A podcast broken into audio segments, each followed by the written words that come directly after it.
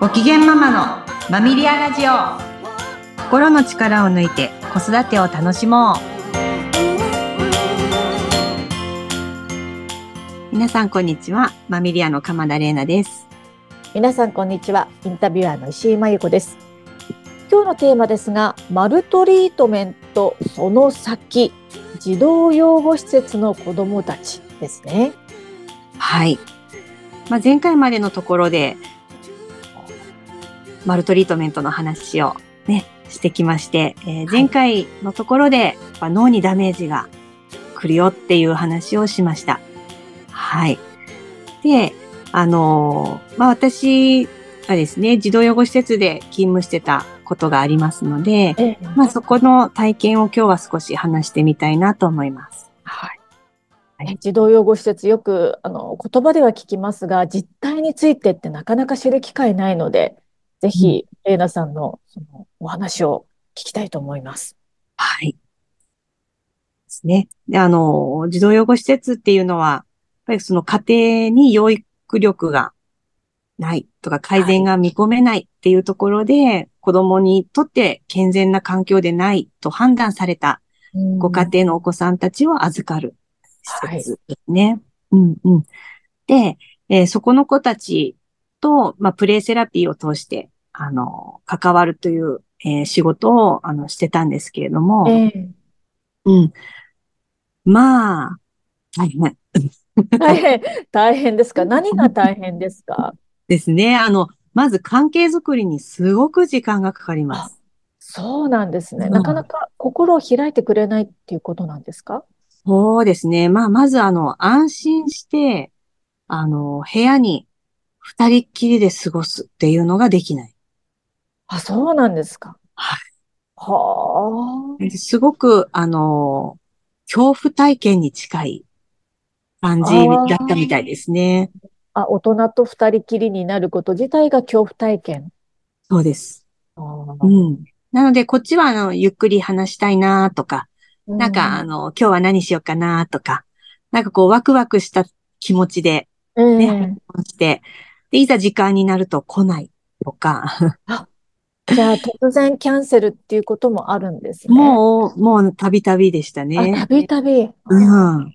とか、あの、担当の職員の方が、あの、そんなんじゃダメでしょってこう、引きずって部屋まで連れてきてくれたりとかですね。うん。でももう部屋に二人っきりになった途端に暴れたりとか、あの、おもちゃを全部ひっくり返したりとか、あ窓から逃げ出したりとか。ええ。ー、もう本当にあの、想像できないことをどんどんしてくるっていう。ですね。なので、こう、温かい気持ちで関わろうっていうスタートでも、まあそういうふうにこう繰り返されていくと、こちら側の心もだんだん元気なくなるというか、えーうん、傷つき、私自身も傷ついていくっていう、うん、あの、すごく辛い時間を 過ごすということがありました。そうですね。ですね。で、まあ、あの、まあ、それは何を伝えていたかっていうと、えーうん、彼が経験したこと、経験してきたことを私にそうやって伝えてるんですよね。そうですか。自分の経験をレーナさんに繰り返してるっていうことなんですね。うん、そうです。うん。なので、彼らもたびたび大人に裏切られたし、たびたび傷つけられたし、うんなんかそういう体験を、うん、言葉じゃ伝えられないので、はい、なんかそういうふうなこう、行動で示していたですよね。ああ、うん、なんか辛い話ですね。です。うん。なので、あの、それは特別な話ではなくって、あの、あるあるという。あるある。うん、あるあるです。で、それとまた真逆の子もいてですね。えー、なんか、あの、まあ、出勤で、その児童養護施設を訪問したときに、なんか、すごくフレンドリーな女の子が、あの、うん、久しぶりって近寄ってきた子がいてですね。で、私全然その子が、え、誰だっけっていう感じで、あの、ちょっと混乱したんですよね。たら、あの、やっぱ初対面だったんです。あ、やっぱり初対面だったけど。やっぱり初対面だった。久しぶりって来たんですね。そうそう。あの、私は週1勤務だったので、えー、その1週間の間に入所してきたお子さんだったんですけど、うん、そうやってこう人間関係の距離が取れない。ああ、そうですか、うん。なので、あの、最初に話したケースは、とっても心の距離があるお子さんの話だったんだけど、えー、あの、今話したお子さんは心の距離が逆にない。はあ、ない。ない。だからもうベタベタひっついてきたり、うん、いろいろですね、あの、距離が取れないお子さん、やったりします。で、そういう子供たちのアプローチのスタイルっていうのは、その子たちが置かれていた環境を読み取るヒントになるですよね。そうなんですね。うんうん。なんで最初のケースの子はやっぱり暴力的な環境にいたお子さん。ああ。だったので、まあ、あの、近づくな、みたいな。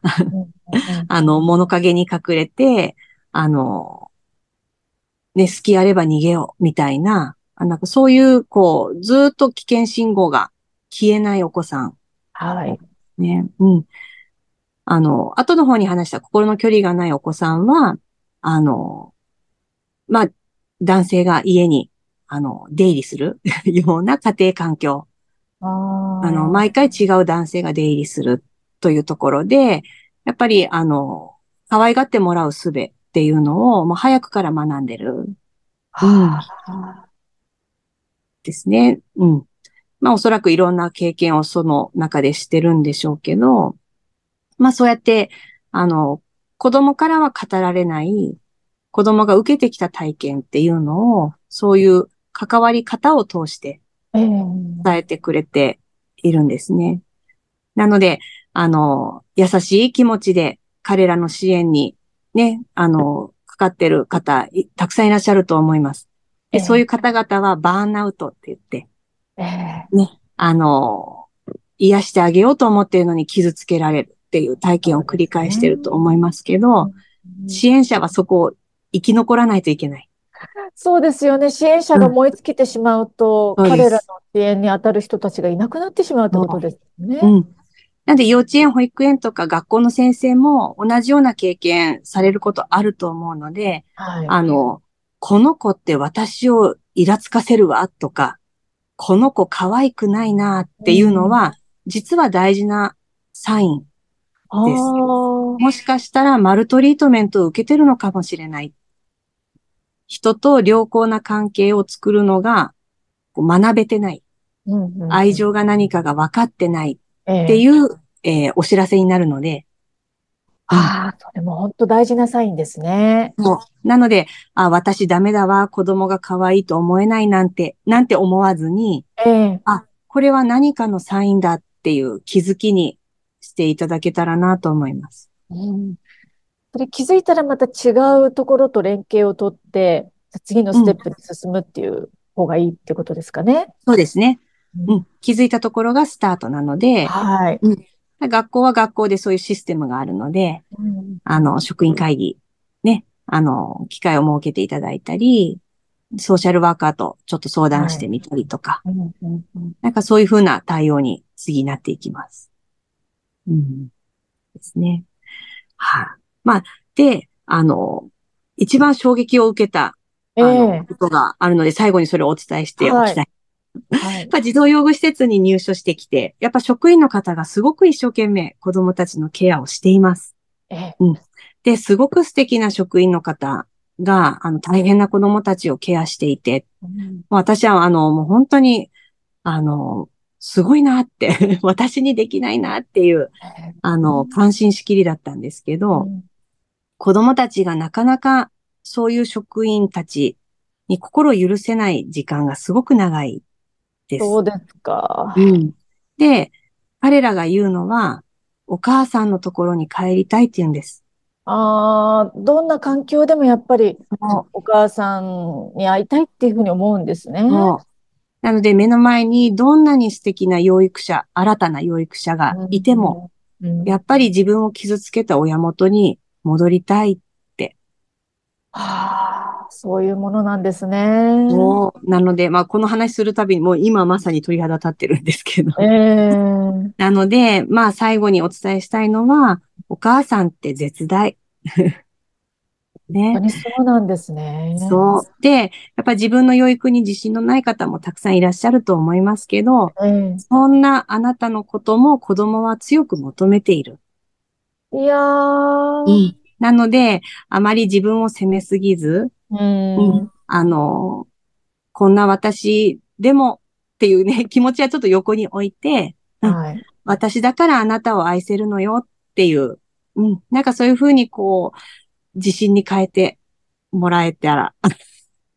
子供は、子供は何であれ、もうあなたが大好きなのっていうところをですね、あの、ちょっと今日は伝えておきたかったなと思って。ああ、本当に大事なお話ですね。うん。ああ、子供にとって本当に唯一無二の存在っていうのがね、よくわかりますね。そうですね。うんはい。